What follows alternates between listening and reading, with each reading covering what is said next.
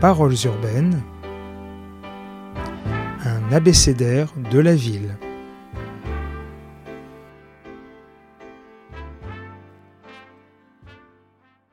H comme histoire. Bonjour Loïc Vadlorge. Bonjour. Alors vous êtes professeur euh, d'histoire contemporaine à l'université Gustave Eiffel. J'ai pris des notes là parce que là, c'est le CV terrible.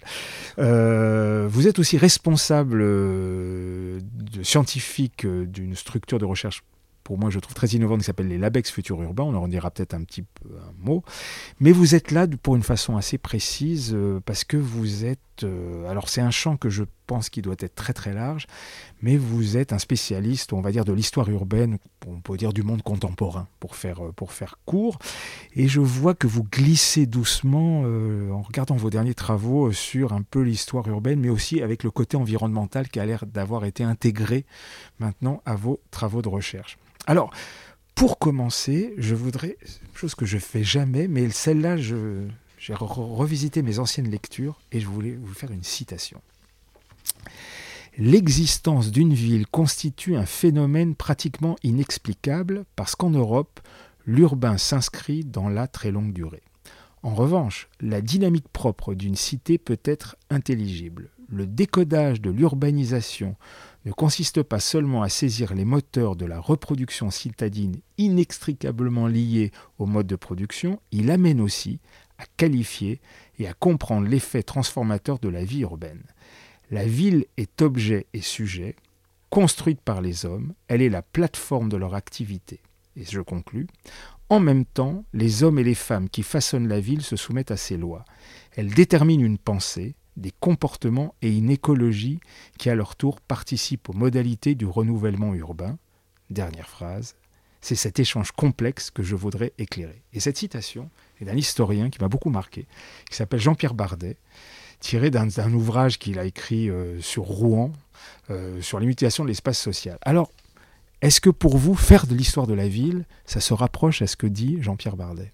Alors c'est intéressant que vous commenciez par euh, Jean-Pierre Bardet parce que Jean-Pierre Bardet, c'est une conception de, l'histoire urbaine qui est une conception euh, euh, qui, est encore dans, l'esprit du, structuralisme. Hein. C'est un démographe au départ, un très grand démographe, et sa thèse sur Rouen est, un, des classiques de la démographie urbaine.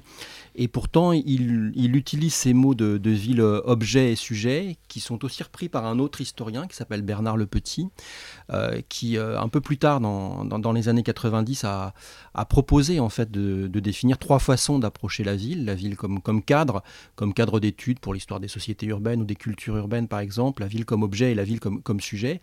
Euh, je pense que la majorité de, des historiens de la ville, des périodes anciennes euh, comme des périodes contemporaines, se reconnaissent dans l'idée que la ville est objet et sujet, effectivement, et que le, le, rôle euh, d'un historien, c'est d'essayer d'expliquer la, la, manière dont, dont s'entrelacent les sociétés urbaines et le cadre urbain qui, qui, qui, les entoure. Voilà.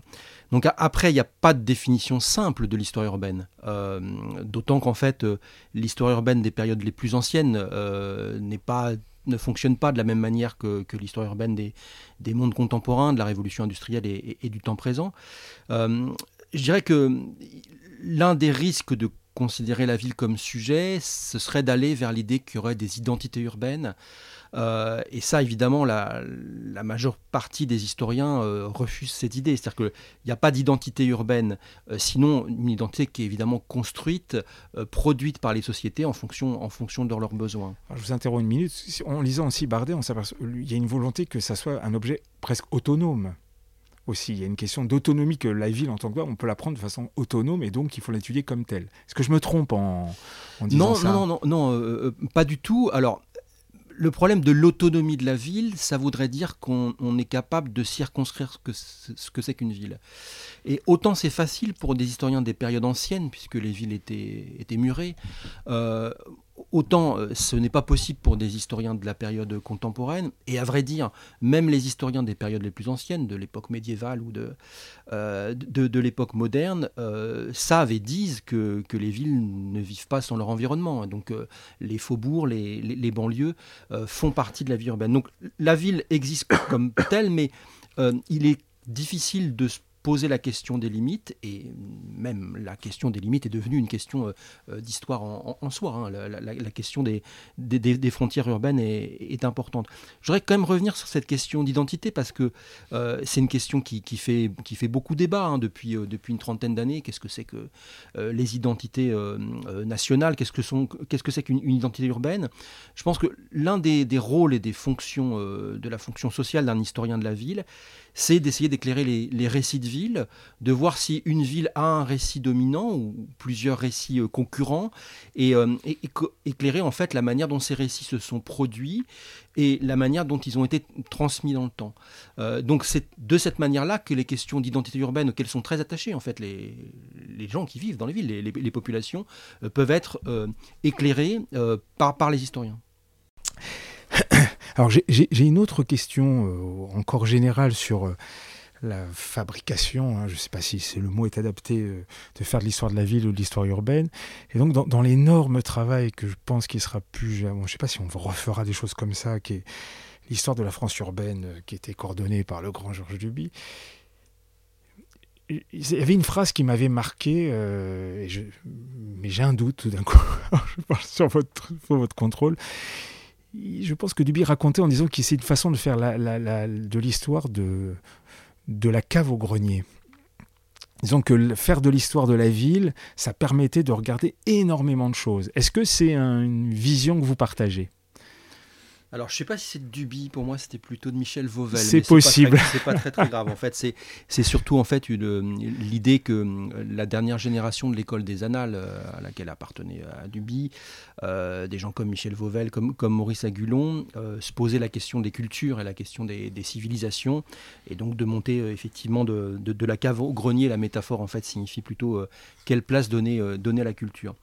Alors l'histoire de la France urbaine, dirigée par, euh, par Georges Duby, euh, euh, c'est effectivement un monument historiographique. Je ne pense pas que ce soit possible de le refaire aujourd'hui, parce qu'en fait, il y avait quand même malgré tout une, historiographie dominante qui, qui, était celle de l'histoire économique et sociale. C'est-à-dire que, en grande partie, cette histoire de la France urbaine, euh, elle repose sur les, acquis euh, de l'historiographie des années 1950-60 autour de, l'histoire quantitative, de l'histoire sérielle, et euh, la place des chiffres, la place du comptage compte, beaucoup dans, dans cette histoire de, la France urbaine. Alors significativement, le, le dernier volume de l'histoire de la France urbaine dirigé par Georges Duby n'est pas finalement fait par un historien, n'est pas coordonné par, euh, par un historien, il est coordonné par Michel Roncaiolo, euh, qui certes a une, une, valence historienne, hein. mmh. c'est euh, un, sociologue, un géographe et, un historien de la ville, mais il n'est pas historien au sens où, Duby ou Maurice Agulon, qui fait le, le volume sur le 19e siècle, le, sont. Donc c'est indiqué aussi que quand on va vers le, le contemporain, alors certes dans les années 50 et 60 il y avait quasiment rien, ou très très peu de travaux euh, sur l'histoire euh, des villes du XXe siècle, euh, mais pour autant ça, posait aussi un problème de, laisser de côté le, politique, le culturel qui caractérise plus le, les approches de, l'histoire urbaine du XXe siècle. Euh, donc oui, de, la cave au grenier, c'est euh, effectivement euh, important pour dire que l'histoire urbaine, elle a quand même une, volonté d'être une histoire totale. c'est sans doute ce qui a fasciné les historiens qui ont choisi de faire de l'histoire urbaine dans, leur carrière. à travers la ville, on, peut aborder en fait des dimensions qui sont des dimensions totales de, la, de la discipline historique. Ce qui rend difficile aussi la définition de ce qu'est l'histoire urbaine, puisqu'il n'y a, a pas une seule façon de faire de l'histoire urbaine, mais plutôt plein de façons euh, différentes de la faire. Alors là, vous me tendez la perche pour, euh, on va dire, la dernière question, euh, et peut-être la, plus piégeuse, mais elle est vraiment naïve. alors, quelle histoire urbaine aujourd'hui? C'est quoi faire de l'histoire urbaine aujourd'hui? Et, je, vais, je vais pousser le bouchon, mais volontairement provocateur, ça sert à quoi? Alors, c'est deux questions différentes, en fait la question, ça sert à quoi? C'est une question qui taraude, je pense, la plupart des, historiens. Euh, Annie Fourcault, euh, qui, avait été confrontée à cette question quand elle avait travaillé sur le, Grand Paris et sur euh, la manière dont finalement, dans le cadre de la préparation de la métropole du Grand Paris, il fallait réfléchir sur les relations entre Paris et banlieue. Elle avait fait ce travail avec Emmanuel Bélanger et puis d'autres historiens également, travail collectif. Elle, elle avait l'habitude de dire que ça ne servait à rien. C'est-à-dire que globalement, euh, les historiens euh, écrivent l'histoire, disent l'histoire, expliquent que les relations euh, Paris-banlieue n'ont pas été uniquement conflictuelles, mais qu'elles ont été aussi des, des, relations qui ont, permis de construire la ville à, son échelle actuelle. Mais pour autant, on n'a pas l'impression que dans la manière de constituer la MGP, la métropole du Grand Paris, on, on ait tenu compte de la réflexion des historiens. Donc c'est toujours le problème, au-delà de l'histoire, de l'utilité des sciences sociales. À quoi, servent les sciences sociales? Ben, Je pense qu'elles servent à prendre du recul par rapport à, à des enjeux, euh, des enjeux politique, des enjeux de, notre temps, euh, à éclairer euh, euh, la profondeur des débats, des débats et à pas laisser en fait les débats uniquement pris en charge par la sphère politique ou la sphère médiatique. donc c'est une utilité, une utilité en fait de, culturelle plutôt en fait en, quelque sorte. Après c'est pas aux historiens de dire la manière dont la ville du futur doit, doit être construite. Ils sont simplement là pour rappeler que il y a des sentiers de dépendance, qu'il y, y a un certain nombre de, de lignes de force qu'on ne peut pas renverser euh, euh, comme si on, passait d'un seul coup d'un moment à un autre. Euh, vous parliez tout à l'heure de, l'accélération de l'histoire. C'est vrai que il y a, on, y reviendra, je pense tout à l'heure. Il y a sans, doute des, facteurs d'accélération de l'histoire, mais il y a aussi des pesanteurs. Il y a aussi un certain nombre de contraintes qui font que des villes qui étaient des villes industrielles au 19e siècle sont toujours aujourd'hui impactées par leur histoire industrielle, même si l'industrie a disparu depuis maintenant plus d'un demi-siècle. Donc je pense que l'histoire sert aussi à, rappeler ça et à ne pas considérer qu'on peut faire euh, table rase du passé euh, euh, d'un seul trait, de plume. Donc ça, c'est pour la question de l'utilité de l'histoire. Bon, par ailleurs, pour légèrement décaler par rapport à ce que dit Annie Fourcault, qui était assez quand même radical hein, sur l'idée que l'histoire urbaine ne servait pas à, grand-chose, comme responsable scientifique d'un label futur urbain, d'un label qui s'appelle Futur urbain, moi j'aurais quand même tendance à, penser que l'histoire a aussi une utilité, c'est-à-dire que euh, on, peut, euh, on peut éclairer quand même la, éclairer la, les enjeux euh, contemporains qui sont des enjeux globaux. on le voit à l'échelle d'une ville comme Paris, mais à l'échelle de la plupart des grandes villes françaises et des villes mondiales, les enjeux sont complexes et éclairer la complexité, je pense que c'est une des fonctions sociales de l'histoire. L'histoire est là pour trier, pour hiérarchiser, pour proposer des grands récits.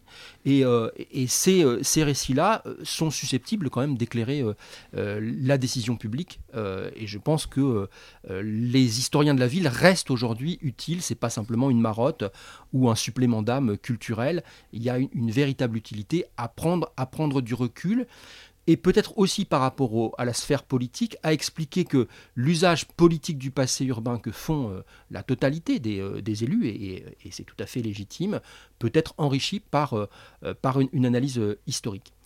la première question, c'était où, où, va l'histoire aujourd'hui? Qu'est-ce que c'est que de faire l'histoire urbaine aujourd'hui? Alors, il n'y a pas une seule façon de faire de l'histoire urbaine aujourd'hui.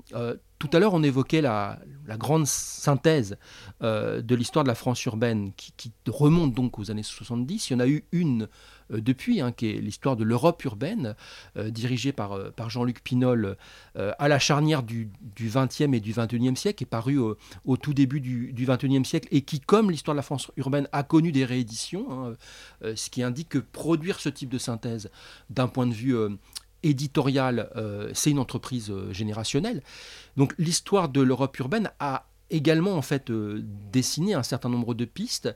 Alors significativement, le volume du XXe siècle, enfin du second XXe siècle, la seconde moitié du XXe siècle, est plutôt confié à un géographe qu'à un historien, ce qui montre que on n'était pas encore au début du XXIe siècle suffisamment avancé pour produire l'histoire de la ville du temps présent, ce qui n'est plus le cas aujourd'hui. donc il y avait des pistes qui, euh, restaient en fait euh, celles de l'histoire quantitative que, que pratique à laquelle est attaché euh, Jean-Luc Pinol, avec une dimension spatiale beaucoup plus affirmée que dans l'histoire de la France urbaine de Duby.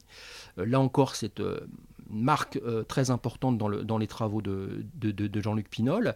Et puis il y avait sur certains aspects de nouvelles questions, la les questions coloniales pour l'Europe, les villes européennes d'outre-mer, les questions politiques qui étaient également plus, importante que euh, dans euh, l'histoire de, l'histoire de la France urbaine. Il y avait malgré tout aussi des angles morts. Euh, l'environnement était un de ces angles morts de l'histoire de l'Europe urbaine. La question culturelle également, pas suffisamment traitée à ce moment-là. Euh, je pense que tout ça a été aujourd'hui euh, euh, très largement rebrassé et donc il y a aujourd'hui en fait plusieurs grandes tendances qui me paraissent importantes dans l'histoire urbaine telle qu'elle se produit.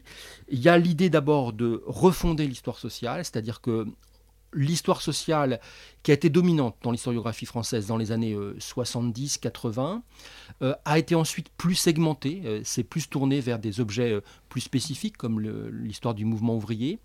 Et elle revient depuis, euh, le début du XXe siècle. Elle revient parce que la question des inégalités est devenue aujourd'hui une question euh, euh, majeure de l'histoire des villes. et donc, il y a une renaissance de l'histoire sociale. Qui est, qui est, en cours, qui, est, qui, est, lente, mais qui, qui, contribue à complètement revisiter un certain nombre de, villes et un certain nombre d'histoires urbaines, en particulier Paris. Il y a à côté de ça, l'idée que l'histoire politique est aujourd'hui en fait euh, à nouveau quelque chose d'important. De, de, mon côté, j'ai longtemps pensé en fait qu'on avait fait le tour de l'histoire politique. Or, en fait, euh, les questions politiques de notre temps, la question de la place des femmes dans la ville, euh, la question des inégalités, la question de la violence dans la ville, la question des, des répertoires d'action des mouvements sociaux, amènent en fait le politique à nouveau au centre des des questions urbaines, la, vaste question de la démocratie urbaine, euh, de la participation des habitants, de, la manière dont les populations euh, doivent être associées euh, aux décisions. Ce sont des questions d'aujourd'hui, des questions du temps présent, mais qui amènent par ricochet les historiens d'aujourd'hui à se poser ces questions par rapport aux époques passées pour voir comment ça se passait et comment euh, ont été négociées euh, euh, un certain nombre de, de, périodes difficiles. L'attrait actuellement pour, pour, des épisodes comme la Commune de Paris, dont on pensait avoir fait le tour finalement dans les années 70 et qui est redevenu un sujet très très utilisé et étudié par les historiens, plus généralement les révolutions, montre qu'il y a une résurgence du politique qui touche aujourd'hui euh, l'histoire urbaine. Et puis il y a peut-être une, autre manière euh, aujourd'hui qui devient importante et qui est là aussi euh, récente, c'est-à-dire elle a moins de 20 ans, c'est la question environnementale. les villes aujourd'hui ne peuvent plus passer Enfin, derrière la question environnementale qui est devenue une question politique majeure. Et les historiens sont là pour rappeler que euh, tout n'a pas commencé avec le sommet de la Terre à Rio en 1992 et que les villes ont toujours eu des rapports avec leur environnement, euh, même dans les périodes anciennes. Et donc, euh, de ce point de vue-là, le, rapport entre ville et environnement, le fait de considérer la ville comme un environnement, est devenu une question qui, qui aujourd'hui mobilise un certain nombre d'historiens. Tout ça pour dire, mais évidemment, euh, euh, je suis un peu jugé parti là-dedans, pour dire que l'histoire urbaine n'est pas morte. C'est-à-dire que globalement. C'est un peu l'idée. Hein. L'idée que, l'idée que, en fait, mais ça a été à un moment donné soulevé comme question. C'est-à-dire qu'il y a euh, certains historiens qui se sont dit est-ce que finalement on n'a pas fait le tour de cette manière de faire de l'histoire? Et ils l'ont dit paradoxalement au moment où se constitue en France une société d'histoire de la société française d'histoire urbaine, pas société d'histoire de la France urbaine, mais société française d'histoire urbaine, à l'initiative de Jean-Luc Pinol, encore une fois.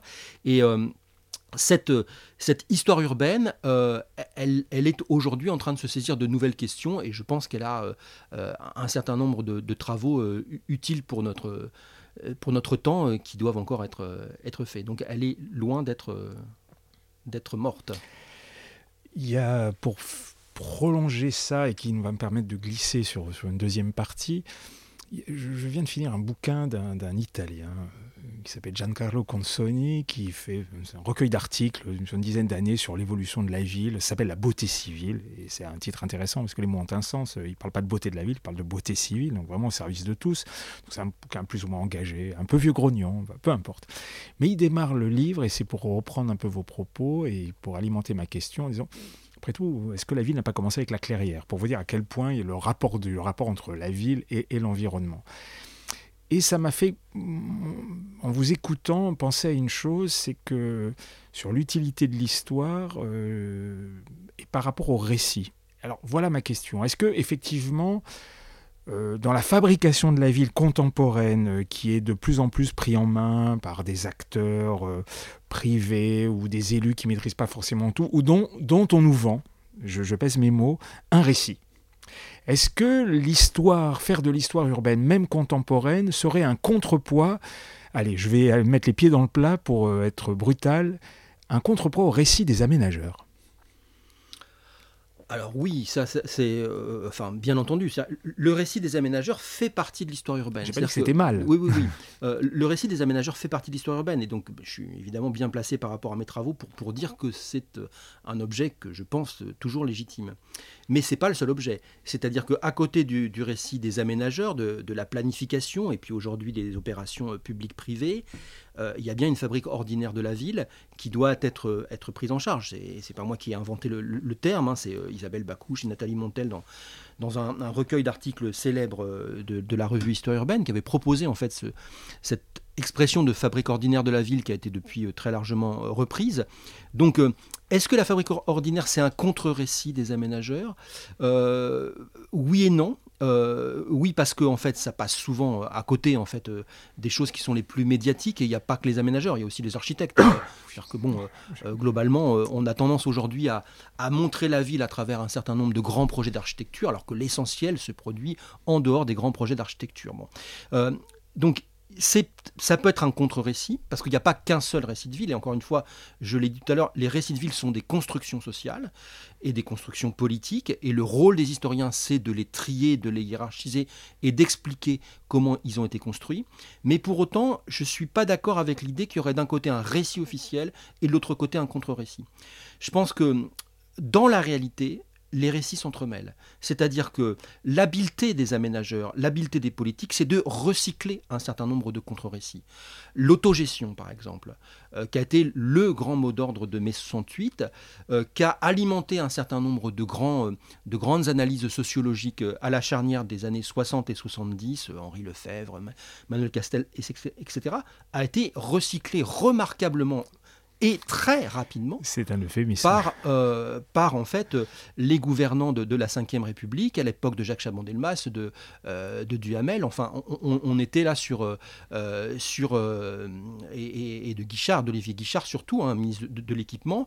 Et quand on, regarde tout ça, on, s'aperçoit qu'il y, y a, cette, cette habileté, et c'est évidemment encore plus vrai pour l'écologie, qui, qui, a été en, en permanence recyclée. Donc il n'y a pas il n'y a pas bipolarité dans les récits. Il y a euh, des récits qui à un moment donné s'entrechoquent, s'entremêlent, et le rôle des historiens, c'est évidemment, bien sûr, de révéler les contre-récits qui souvent, comme ils ne sont pas officiels, laissent moins de traces, et aller retrouver ces traces, les traces des mobilisations populaires, par exemple, pour, euh, contre telle aménagement, ça, ça fait vraiment partie du rôle social des historiens, hein, je pense aux opérations de rénovation urbaine, complètement, euh, mais il faut ensuite aussi arriver à, à, trouver euh, non pas un récit de compromis ou un récit moyen, mais arriver à, voir comment en fait les différentes populations urbaines euh, s'approprient, euh, et, vivent ces récits. donc c'est effectivement relativement, relativement compliqué comme tâche. ça doit être nourri évidemment par, par des réflexions euh, euh, sur euh, les groupes sociaux et l'opposition des groupes sociaux. Hein. L'histoire urbaine est d'abord, comme toute histoire, une histoire sociale. Il n'y a, pas, photo là-dessus, il n'y a, a, pas de, a pas de discussion là-dessus. La communauté historienne est complètement d'accord là-dessus. Mais l'idée, c'est que il faut faire attention à ce que les contre-récits ne soient pas l'objet unique de la recherche en histoire urbaine. C'est du moins la position que j'essaye de défendre. Alors, on va, un peu regarder maintenant, euh, alors on va parvenir, parce que s'il fait de l'histoire urbaine, on va parvenir au Sumérien. on va rester sur votre domaine de travail, ça veut dire, on va dire, on contemporain, on va dire les post-révolutions industrielles pour faire court. Euh, à votre avis, quelles sont les... Est-ce qu'il y a des étapes véritablement marquantes de l'évolution des villes? On va peut-être rester sur les villes européennes, mais pourquoi pas aller ailleurs, c'est pas le souci, qui font que euh, les, organisations urbaines que nous avons maintenant sont le fruit de ces éléments. Quels sont pour vous, euh, à partir de la révolution industrielle, voilà, voilà il s'est passé ça, ça, ça et ça, qui fait que voilà, ce que nous vivons actuellement est vraiment le fruit de cela. Alors, oui, la, la révolution industrielle, euh, donc à partir des années 1750-1780 et donc le 19e siècle jusqu'à la fin du 20e siècle, euh, a, profondément marqué les, villes euh, mondiales. C'est indéniable.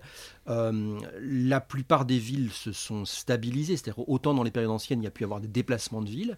Bien sûr, on a créé des villes nouvelles à l'époque contemporaine, au XXe siècle, mais la plupart des villes qu'on connaît aujourd'hui sont stabilisées depuis la révolution industrielle.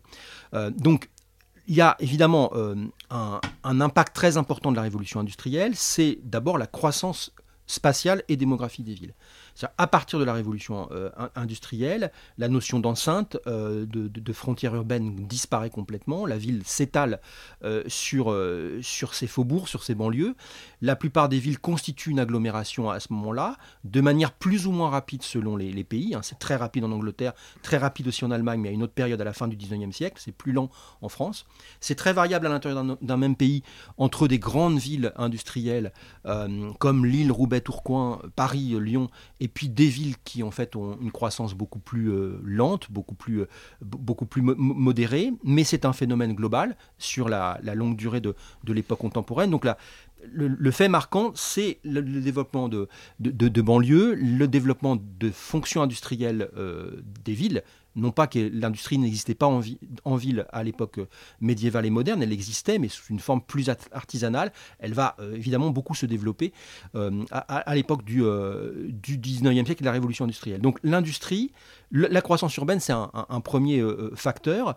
Et puis très rapidement, ça posait des questions, des questions sur la manière de maîtriser la croissance des villes la manière d'équiper ces euh, espaces urbains nouveaux qui s'étaient créés de manière très rapide et un peu incontrôlée, et euh, la manière surtout de régler le problème majeur qui est le logement de la population. C'est-à-dire que si les villes euh, deviennent des pôles d'attraction, il faut arriver à régler la question du logement. Alors, est-ce qu'on a réussi à la régler? C'est une vaste question. On a cru l'avoir réglé. Euh, dans les dernières décennies, les trois dernières décennies du XXe siècle, on a pensé qu'on avait réglé la question structurelle du logement, et notamment du logement populaire, euh, qui se posait en fait dans les villes euh, européennes depuis le XIXe siècle et dans les villes coloniales depuis le milieu du XXe siècle. donc on a pensé l'avoir réglé, puis bon, notre époque montre qu'on ne l'a pas réglé, bien au contraire, puisqu'elle elle réapparaît et est aujourd'hui un, un, des, problèmes, des problèmes majeurs. Donc ces questions qui, apparaissent sont à l'origine du développement d'une pensée urbaine, d'une science urbaine qu'on va appeler l'urbanisme et qui va se développer euh, euh, partout euh, au XXe siècle, et puis à l'origine également de manières de produire la ville différentes qui vont caractériser globalement le XXe siècle, mais surtout la deuxième moitié du XXe siècle, où on va produire des nouveaux ensembles urbains avec des techniques, des modes de financement, euh, des modes de gestion du foncier qui, euh, ont été euh, radicalement, radicalement différentes. Et puis le troisième élément important, c'est la question de l'équipement des villes. Les, villes ont, été obligées de, se pencher sur leurs services, les services qu'elles offraient aux, aux, populations. Et donc s'il y avait déjà des équipements urbains importants dans les périodes anciennes. Ces équipements euh, ont dû en fait se répartir euh, différemment dans l'espace, se hiérarchiser euh, et autour de ça, en fait, il y a eu des réflexions qui sont aussi à, l'échelle séculaire. C'est-à-dire que je pense que l'une des choses qu'on qu'on doit garder de, de, la spécificité de l'approche des historiens par rapport à la ville, c'est qu'un certain nombre de problèmes euh, sont pas des problèmes qui se posent à une date T, qui sont réglés cinq ans plus tard. C'est souvent des problèmes qui s'inscrivent dans une très longue durée. Euh, et euh, ces problèmes, en fait, euh, sont réinterprétés en fonction des, séquences politiques, en fonction évidemment de, des événements. Hein. Les guerres jouent un rôle très important au XXe siècle par rapport à, l'évolution des villes. Et cette, cette réinterprétation fait que le, logiciel va pouvoir évoluer à un moment donné, qu'à un certain moment, il y a des solutions qui sont, qui sont, qui sont abordées, qui sont, qui sont trouvées, mais qui souvent, dans leur mise en application, prennent aussi un certain nombre de, de temps. En réalité, les, les, moments de grande transformation euh, depuis la révolution industrielle, il n'y en, a pas, en a pas 36. Hein. Il y a euh, globalement ce qu'on a appelé l'époque haussmanienne, est ce que euh, des historiens de, la France urbaine, donc Maurice Agulon, préférait appeler le cycle haussmanien, pour indiquer que la transformation n'est pas uniquement liée aux, deux décennies du Second Empire, mais qu'elle a débordé sur la fin du XIXe siècle, voire sur l'entre-deux-guerres? Mais globalement, il y a eu à ce moment-là une véritable impulsion pour transformer les villes.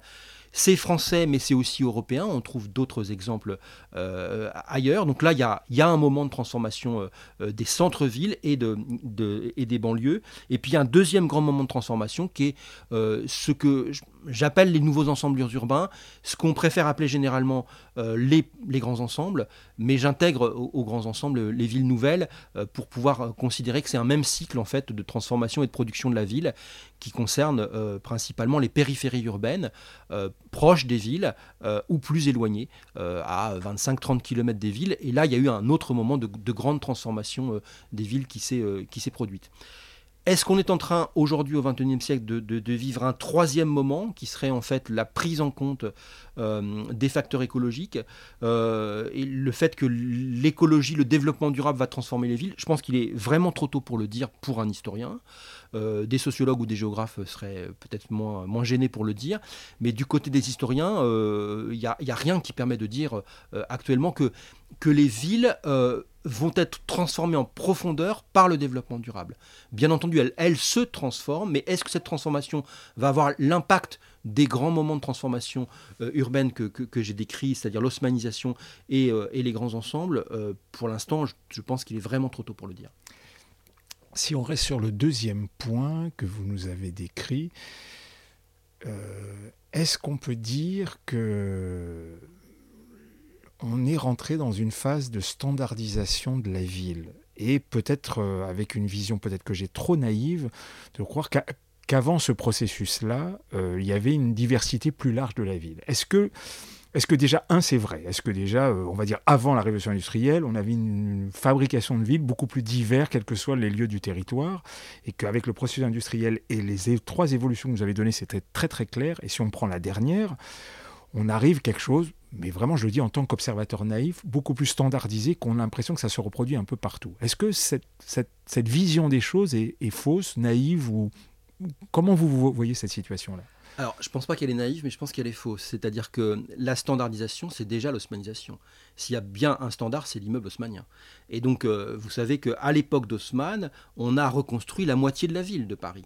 Et donc, on l'a standardisé, incontestablement. C'est d'ailleurs un des reproches qu'on a pu faire euh, euh, à Haussmann, d'avoir en fait harmonisé la silhouette de la ville et, de, faire de, l'architecture et de, l'urbanisme à la française, en quelque sorte, un standard qui reste aujourd'hui encore étudié et qui reste aujourd'hui encore, qui fascine. Oui, qui est puissant dans la mémoire collective. Qui fascine au point que on a tendance aujourd'hui à, dire que ce qui se fait dans la plupart des, renouvellements urbains, c'est du néo-haussmanisme. Euh, donc il y a ce standard, en fait, il, il existe déjà au 19e siècle. Est-ce qu'il existait dans les périodes anciennes? Oui, sur les villes planifiées où on a essayé, au moins dans les plans d'architectes, de les standardiser. Dans la réalité, non, absolument pas. Dans les périodes anciennes, euh, les, villes ne sont, pas, ne sont pas du tout standardisées. On, les produit au fur et à mesure. Et euh, quand on voit les photos, par exemple, de l'île de la Cité à Paris avant les transformations haussmanniennes, on voit bien qu'il n'y a absolument aucun standard. Les, maisons sont accolées euh, les unes à côté des autres. Il n'y a pas de respect de gabarit. On ne respecte pas l'alignement. Donc, on n'est pas du tout dans, dans le standard. La période des grands, ensembles a aussi été une période de standardisation. Euh, ne serait-ce que parce que le, problème essentiel était de produire rapidement des logements, de manière industrielle. Donc euh, ça a conduit à une standardisation. Mais pas tant qu'on l'a dit. C'est-à-dire que l'idée par laquelle on a souvent résumé les grands ensembles, du chemin de grue, de l'assemblage d'éléments préfabriqués, euh, de tours et de barres, elle est, elle est fausse. C'est-à-dire qu'on connaît aujourd'hui suffisamment l'histoire des grands ensembles et l'architecture des grands ensembles pour voir qu'il y a eu quand même des diversités architecturales, dans évidemment euh, une, homogénéité qui est celle, qui est celle de l'époque. Le béton évidemment domine, mais euh, euh, il n'y a pas eu l'homogénéité qu'on dit. En fait, les grands ensembles sont beaucoup plus divers et donc beaucoup plus intéressants qu'on ne le dit généralement. bon, est-ce qu'aujourd'hui on produit du standard? Oui, du point de vue de la promotion immobilière c'est clair. Euh, euh, avec, euh, avec les lotissements, on en a vraiment beaucoup produit dans, le, dans le périurbain dans les années 70-80 et, encore aujourd'hui. Dans les nouveaux centres urbains, on, essaye aussi aujourd'hui de, produire du standard. ce sont globalement les, promoteurs qui sont responsables de cette standardisation. Et alors là encore, euh, j'hésite à, parler en historien de l'époque contemporaine, la plus contemporaine, c'est-à-dire les, 20 dernières années. Euh, j'aurais quand même tendance à penser que les 20 dernières années, un peu comme vous, sont des années où on standardise avec, avec une perte sèche de toutes les réflexions de la fin du XXe siècle sur l'articulation entre la ville et les paysages urbains, la place de la nature dans la ville. C'est-à-dire que le paradoxe de notre temps, c'est qu'on n'arrête pas de dire qu'il faut réintroduire la nature en ville, mais qu'en réalité, dans les productions urbaines et périurbaines, on produit des pseudo-écoquartiers qui sont en réalité des quartiers minéralisés. Et donc là, il y a effectivement une tendance à la standardisation qui, qui vient euh, des promoteurs, qui vient des architectes, mais qui vient aussi du problème foncier. C'est-à-dire qu'aujourd'hui, pour arriver à produire des logements qui sont accessibles aux classes moyennes, sinon aux classes populaires, euh, il faut aujourd'hui absolument euh, bah, optimiser la surface, optimiser le foncier, ce qui conduit à une certaine standardisation qui passe dans les volumes, dans les gabarits et qui passe aussi dans les hauteurs. C'est-à-dire que l'une des choses qui est très frappante aujourd'hui, c'est, euh, je pense, le, fait que la silhouette des banlieues s'élève. Elle s'élève, donc euh, elle s'élève par le jeu de la promotion privée qui rachète en fait un certain nombre euh, d'habitats individuels pour les raser, quel que soit leur intérêt architectural et même urbain, et pour construire à la place des immeubles très standardisés parce qu'ils doivent être produits et habillés d'une certaine façon. Donc il faudrait évidemment avoir un petit recul supplémentaire pour voir si ce qu'on observe et qui nous interpelle, c'est un phénomène massif euh, ou pas qui, va avoir l'impact sur la ville qu'a eu l'osmanisation euh, sur Paris. Alors il y a un autre élément que je voudrais euh, aborder, que vous avez commencé à pointer, et qui me paraît moins important, c'est la taille de la ville. Si je me réfère, ça fait longtemps que je ne l'ai pas relu, donc je n'ai même pas relu du tout, donc je vais essayer de faire plonger ça dans ma mémoire. Mais je travaille à ce qu'écrivait Mumford dans son grand bouquin La cité à travers l'histoire, qui faisait une sorte de, comparaison, je ne sais pas ce qu'elle vaut, et donc je, ça serait bien d'avoir votre éclairage euh, disant que si les villes grossissent trop, on va vraiment à la catastrophe, et fait une sorte de comparaison entre ce qui se jouait au moment où il écrivait son livre et ce qui se passait du temps des villes romaines qui ont grossi, grossi, grossi, qui à un moment donné ont, coincé. Alors, on, abordera en dernier, en dernier point les, mots de la ville, MAUX, euh, sur ces questions, mais sur cette notion de taille des villes, euh, que nous apprend l'histoire dans son grossissement et est-ce que effectivement c'est un processus euh, qui est enclenché, qu'on ne contrôle pas? Comment vous voyez ça, vous, de votre point de vue d'historien et même d'historien d'une proche contemporaine? J'ai l'impression que ça s'est aussi accéléré de ce point de vue-là. Alors, la croissance des villes et l'étalement urbain, évidemment, depuis la révolution industrielle, s'est accélérée, c'est absolument euh, indéniable. Et il y a une accélération euh, en plusieurs phases, la phase industrielle au 19e siècle, euh, la phase de, l'évolution après la Deuxième Guerre mondiale, et puis à nouveau une phase plus contemporaine depuis le début du 21e siècle. Le fait que l'étalement urbain fasse peur aux politiques, aux urbanistes, comme Lewis Mumford, ben, en fait, c'est pas nouveau. on avait déjà peur de la taille de Paris à l'époque d'Henri IV. C'est-à-dire que globalement, on a toujours eu peur d'une ville qui devienne trop grosse et qui soit ingérable. Dans les époques les plus anciennes, euh, on n'avait pas peur des gilets jaunes, on avait peur des famines. C'est-à-dire qu'une ville qui n'est pas capable de maîtriser son approvisionnement va déclencher des émeutes populaires qui sont assez récurrentes sous l'Ancien Régime et qui, euh, qui évidemment, euh, sont extrêmement violentes et qui et qui font peur, euh, qui font peur évidemment euh, aux dirigeants. Donc l'idée que il faut restreindre la taille des villes est une idée très ancienne et qui n'est pas du tout contemporaine du moment où les villes vont exploser. Elle est, elle est antérieure en, fait. Ça a été une, manière récurrente qui a été instrumentalisée par euh, les hommes politiques, mais aussi par les chercheurs.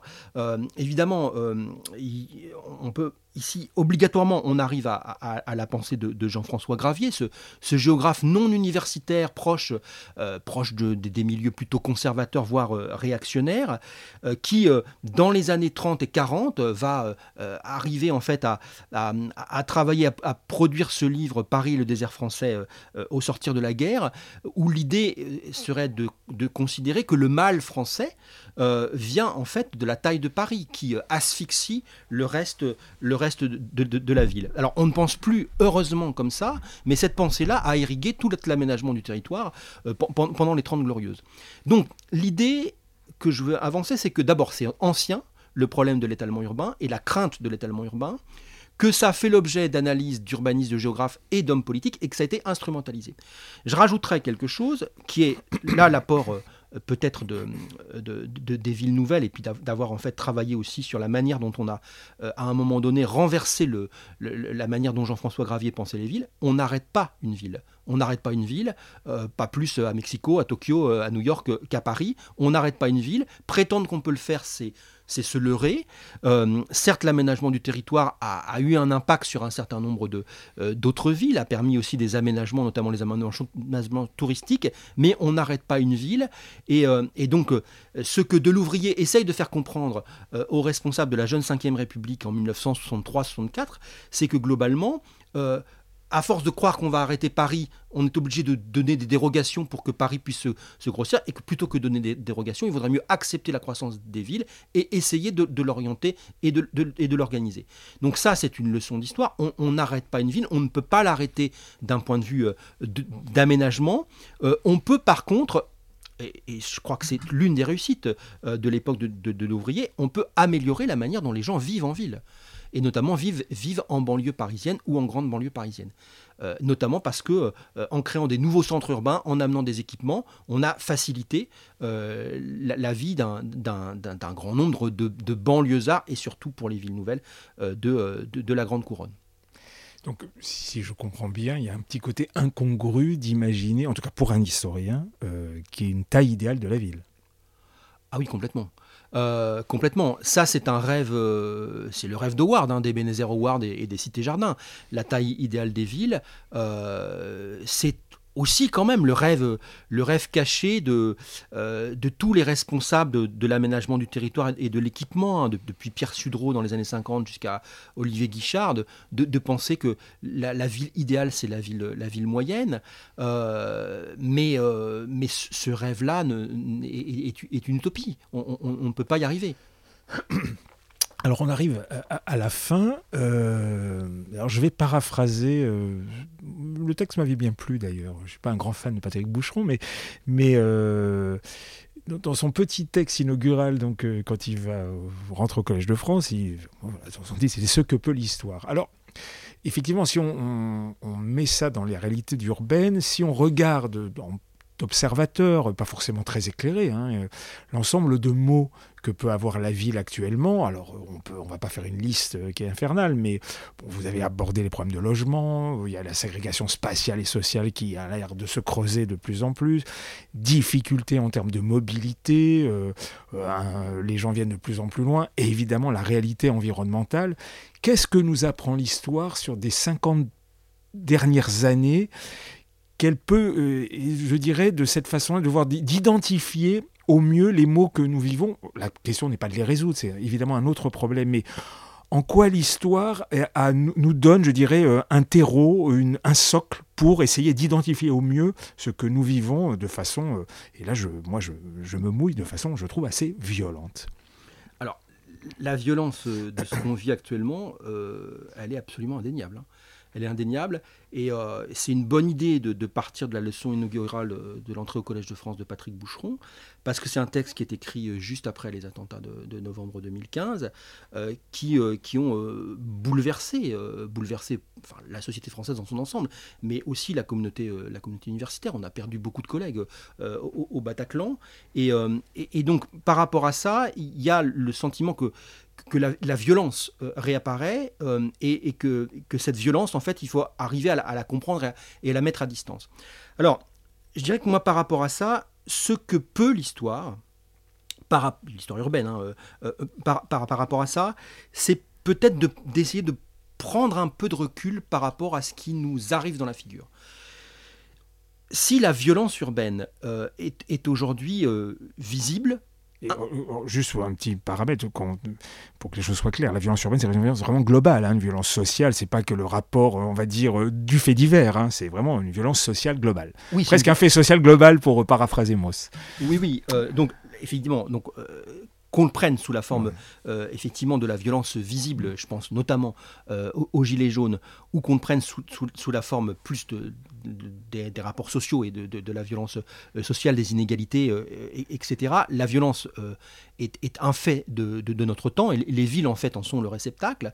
Donc on peut par rapport à, ça essayer de prendre du recul et on l'avait fait avec Annie Fourcault après les, les, émeutes de 2005. en 2005, il y, a eu en fait dans les, banlieues françaises une, phase d'émeute hein, qui, euh, qui n'était pas nouvelle mais qui était inédite par son ampleur, euh, qui avait amené la, la, décision de mettre le couvre-feu euh, sur les banlieues. Ça veut, dire plus d'une semaine. Ah oui, ça, durait, ça, durait, quasiment un mois, oui. Oui, c'était extrêmement, très long, extrêmement long. et très difficile en fait à, à comprendre, à analyser et à, et à, mettre à distance.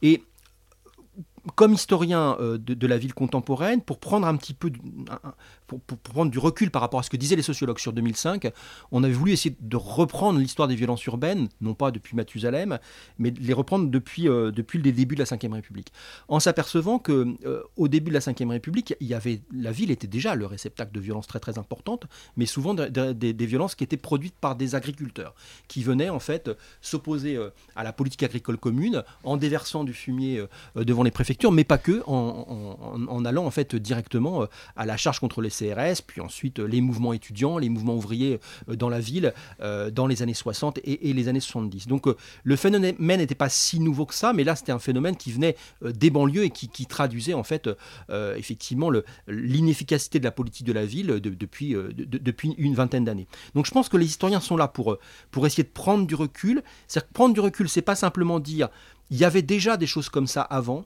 C'est surtout voir qu'est-ce qu'il y avait avant, comment est-ce que euh, les sociétés se sont confrontées à un problème à ce moment-là, comment est-ce qu'elles ont tenté de le régler et est-ce qu'elles l'ont ou pas réglé? Parce qu'il y a des problèmes qui viennent des années 60, comme les loupards, par exemple, hein, euh, qui ont affolé la sociologie euh, urbaine et française des années 60, puis qui ont disparu dans les années 70, euh, sans forcément que le problème de, de, l'accueil des jeunes et de, et de la manière en fait d'occuper les jeunes et la manière en fait de leur proposer un certain nombre d'activités ait, forcément autant progressé que, que ce qu'on pouvait, que ce qu'on pouvait attendre. Donc c'est prendre du recul par rapport à ça et puis, euh, euh, c'est aussi essayer de montrer qu'un certain nombre de problèmes de notre temps ne sont pas totalement si nouveaux qu'on veut le dire. Euh, la crise des Gilets jaunes, est-ce que c'est la première crise environnementale urbaine du XXe siècle? Vous voyez toutes les, interprétations sur les gilets jaunes qui ont été euh, sorties dans la presse, la France périphérique, les, euh, euh, la diagonale du vide, les, enfin, tout ce qui a été dit, ça ne permet pas forcément de comprendre en fait tout ce qui s'est joué dans la crise des gilets jaunes, qui est, une, crise complexe. Sans oublier le mépris de classe. oui, le, mépris de classe, mais il y a aussi eu à un moment donné des choses qui, relevaient, notamment par rapport à ce qui s'est passé à l'Arc de Triomphe, qui relevaient en fait aussi du symbolique, qu'il faut arriver à analyser et qui donc euh, ne sont pas uniquement liés à la question environnementale, qui sont liés plus, euh, euh, plus généralement à une crise sociale que, traverse le pays, que nos élites n'arrivent pas à, conjurer, à, penser suffisamment, et qui se traduit par, euh, par, le fait que les, les, symboles de la République sont, sont, sont, attachés, sont attaqués. Donc certes, on peut dire c'est une instrumentalisation de l'extrême droite, et ce qui s'est passé à l'Arc de Triomphe, c'est la même chose que ce qui s'est passé au Capitole à, Washington, mais, mais globalement, il y a peut-être aussi autre chose à penser, et les historiens sont là pour euh, amener un certain nombre de comparaisons avec, euh, avec les émeutes, avec les révoltes du passé et comprendre ce qui se joue euh, dans le symbolique. Moi, je voudrais simplement dire que la même société qui voit les Gilets jaunes et qui, qui a l'épisode de l'Arc de Triomphe, c'est la société qui descend après Charlie dans la rue. C'est pas les mêmes. C'est pas les mêmes, les mêmes personnes, mais la société française et les villes françaises sont les deux en même temps, sans vouloir euh, euh, singer la parole présidentielle. Mais l'un des objectifs de l'histoire, c'est aussi de comprendre cette complexité euh, sociale, symbolique, culturelle, politique, etc. Alors, dernier point, et c'est vraiment, il y a tellement de sujets que. Mais bon, ça, là, c'est volontaire. c'est aussi le regard, c'est quelque chose qui, qui, me, qui me tient à cœur, parce que je, je vois aussi des choses glisser, mais j'ai peut-être pas forcément les bons outils, le bon regard. Vous avez parlé en début d'entretien euh, du rôle du politique dans le sens euh, de la façon de regarder l'évolution urbaine par ce biais-là.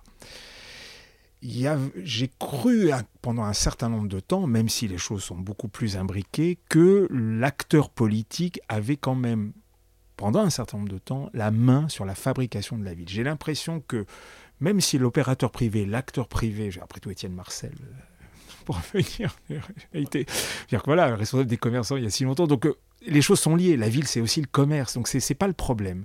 Mais tout d'un coup, est-ce que je me trompe euh, qu'on est en train de glisser vers un acteur politique dans le sens large qui avait à peu près la main, mets les guillemets, dans la fabrication, l'organisation, la gestion des villes, et c'est petit à petit en train de glisser vers des opérateurs privés beaucoup plus puissants, dû à l'économie mondialisée, dû à énormément de paramètres dans lesquels on ne va pas rentrer dans le détail. Est-ce que ça, c'est une évolution historique que vous observez? Est-ce qu'on on est sur les mêmes choses qu'il y, y, a 50 ans ou il y a un siècle? Comment vous observez ça? Est-ce que moi, je force trop le trait en croyant que, entre guillemets, l'opérateur privé est en train de prendre la main euh, sur euh, l'organisation des villes et de sa fabrication?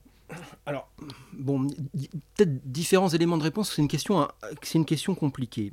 Est-ce que les acteurs privés sont aujourd'hui dominants? Oui.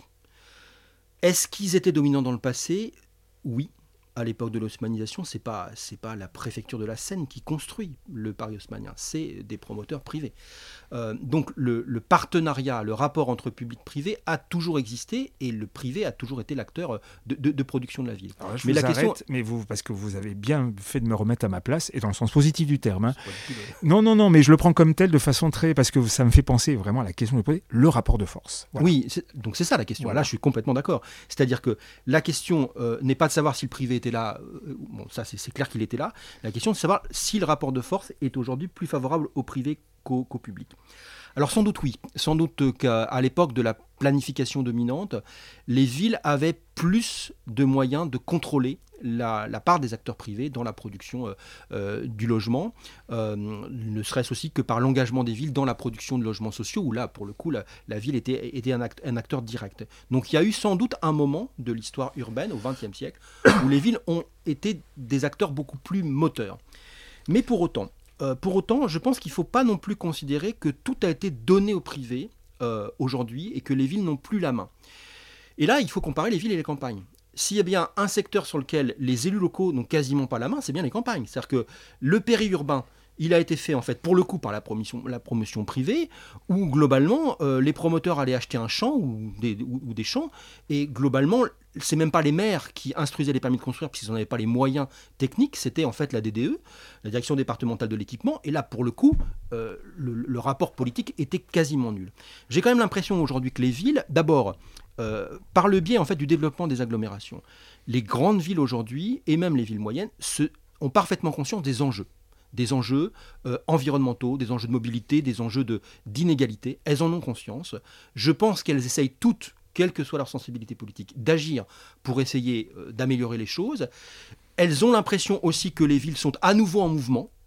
et que l'idée d'arrêter la croissance d'une ville, mais même l'idée de stabiliser un paysage urbain, est une idée euh, obsolète. Et là, il y a une vraie difficulté pour un élu local, qui est que la population qui est, qui là demande qu'on arrête tout, qu'on garde les arbres, qu'on garde les, paysages, et à côté de ça, il y a une pression importante. Donc d'où vient la pression? Est-ce qu'elle vient des acteurs privés? Ou est-ce qu'elle vient de l'évolution globale de la société? C'est une question que doivent démêler les historiens. Comme historien, euh, j'ai plutôt tendance à penser qu'en fait, c'est un phénomène qu'on n'arrive pas à arrêter. C'est-à-dire que globalement, J'évoquais tout à l'heure la, verticalisation et la densification de, l'approche banlieue, euh, qui est en train de changer de paysage euh, aujourd'hui.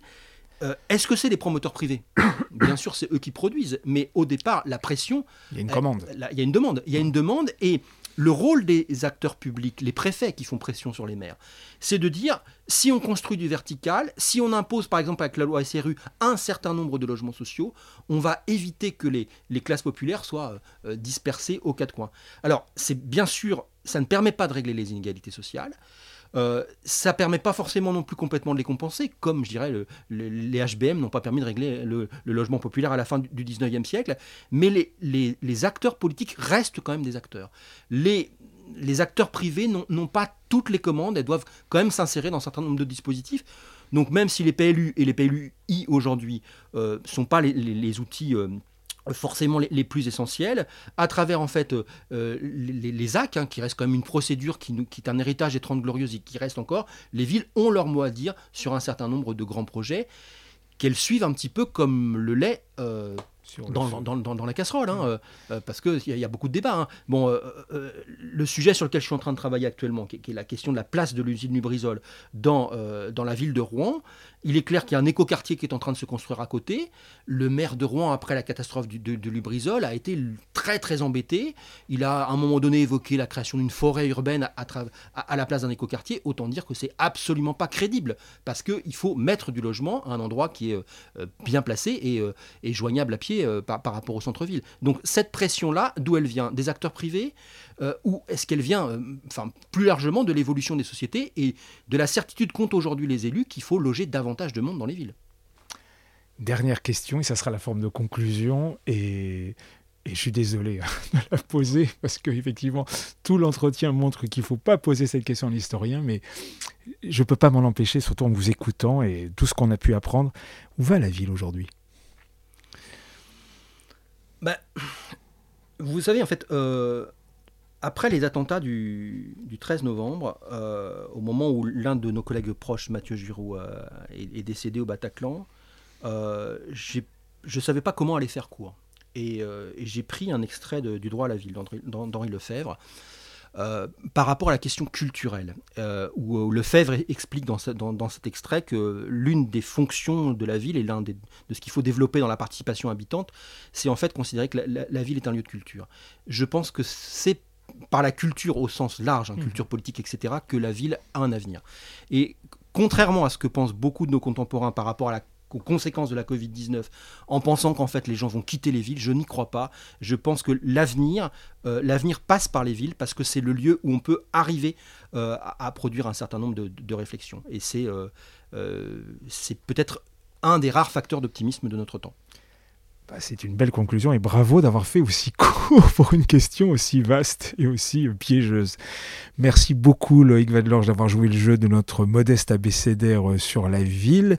Je signale aux auditeurs qu'évidemment vous aurez tout en ligne, c'est l'avantage de l'internet parce que le CV de Loïc Vadlorge est incroyable, donc vous allez tout savoir sur ses productions, ses travaux, ses livres et je vous dis à bientôt. Merci. Merci à vous. Merci. Paroles urbaines abécédaire de la ville.